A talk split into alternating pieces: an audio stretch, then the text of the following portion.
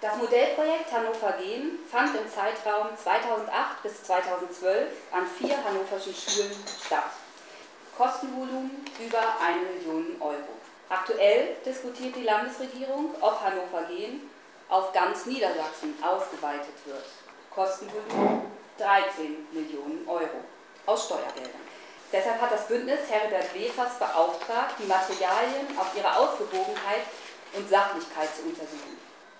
Wenn Sie in die Hintergrundmaterialien reinsehen, dann finden Sie da zum Thema BT-Mais zum Beispiel zwei Diagramme, in denen es darum geht, ob eine Auskreuzung von gentechnisch verändertem Mais stattfindet bei einem bestimmten Abstand. Und diese Diagramme zeigen eigentlich sehr eindeutig, dass oberhalb eines Abstandes von 75 Metern keine Pollen mehr gefunden werden. Dann gibt es noch eine Hintergrundinformation für Lehrer, die sagt, dass Maispollen sehr schwer sind und nicht weit fliegen, dass es einen Mindestabstand äh, von gentechnisch verändertem Mais zu konventionellem Mais äh, von 150 Metern geben muss. Die Folgerung kann eigentlich nur lauten, äh, wo ist das Problem? Es gibt kein Problem. Äh, wenn man sich das genauer ansieht, dann stellt man fest, dass es doch ein Problem gibt. Es gibt nämlich zahlreiche wissenschaftliche Untersuchungen, die zeigen, dass Maispollen sehr viel weiter fliegen, zum Teil sogar einige zehn Kilometer weit. Man weiß etwa, dass in Mexiko Wildmais mit äh, gentechnisch veränderten Pollen kontaminiert worden ist, also dass eine Auskreuzung stattgefunden hat, der einige zig Kilometer vom nächsten Feld entfernt war. Man weiß ja zum Beispiel auch, dass Bienen und äh, andere Insekten Maispollen sammeln. Äh, das heißt, bei den Bienen besteht da durchaus die Gefahr, dass der Honig damit kontaminiert wird und entsprechend einer äh, Rechtsauffassung des Europäischen Gerichtshofs damit auch nicht mehr verwertungs- äh, oder verzehrsfähig ist. Und natürlich besteht die äh, Gefahr, dass eine Auskreuzung über Insekten stattfindet. Die fliegen ja immerhin einige Kilometer weit.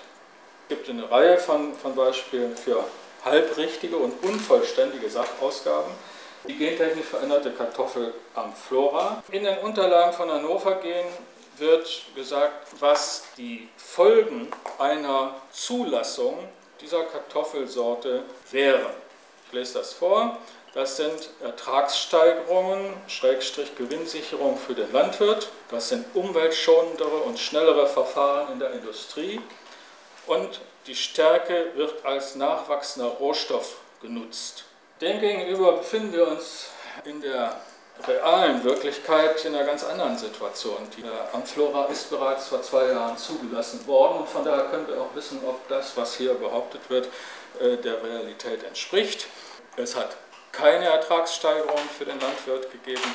Amflora weist sogar einen um sieben Tonnen pro Hektar niedrigen Ertrag auf. Die Stärkeindustrie zieht konventionelle Züchtungen vor. Es traten gravierende Qualitätsprobleme beim Pflanzgut auf.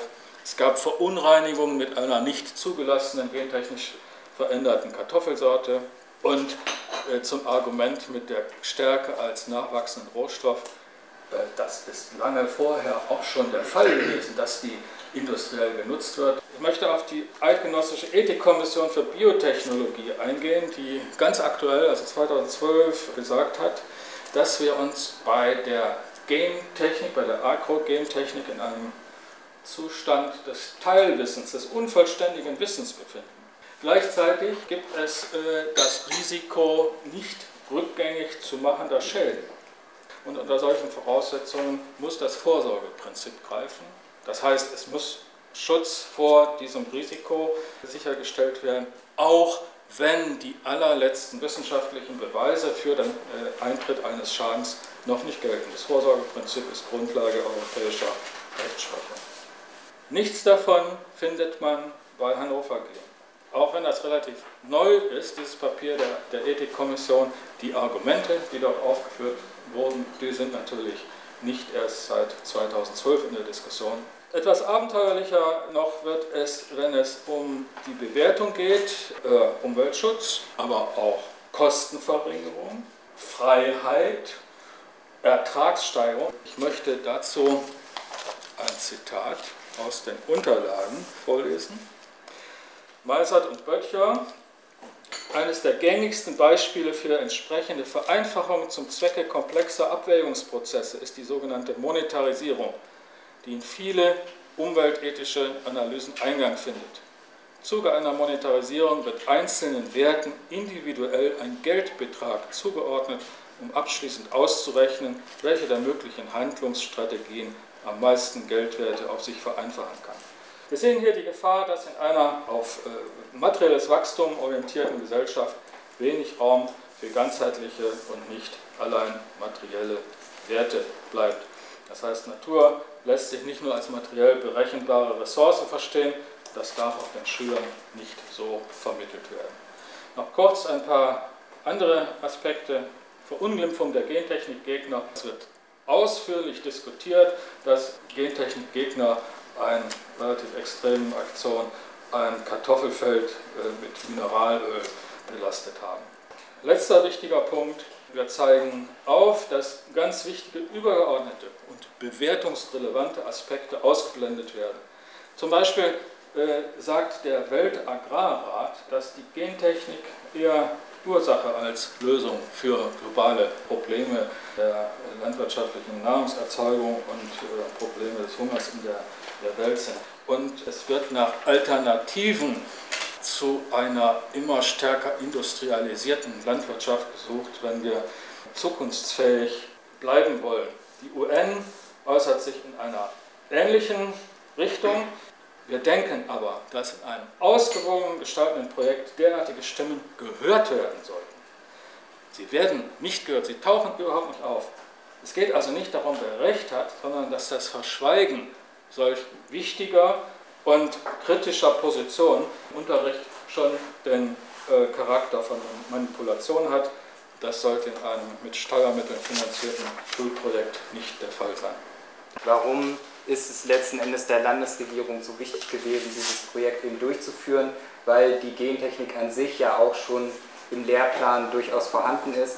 Sie wissen wahrscheinlich auch alle, dass Niedersachsen Flächenland ist und sich gerne selber auch eben als Agrarland Nummer 1 bezeichnet und die äh, CDU-FDP-Landesregierung auch immer wieder betont hat, dass sie in der Gentechnik eine Schlüsseltechnologie für die Landwirtschaft sieht das Projekt Hannover Gen, der Anstoß dafür wurde 2006 auf dem Gesprächsforum Agrar- und Ernährungswirtschaft Niedersachsen äh, gegeben. Das ist übrigens auch eine Initiative unter anderem von dem Ministerpräsidenten Wulff gewesen, eine Vernetzungsplattform der Agrar- und Ernährungsindustrie.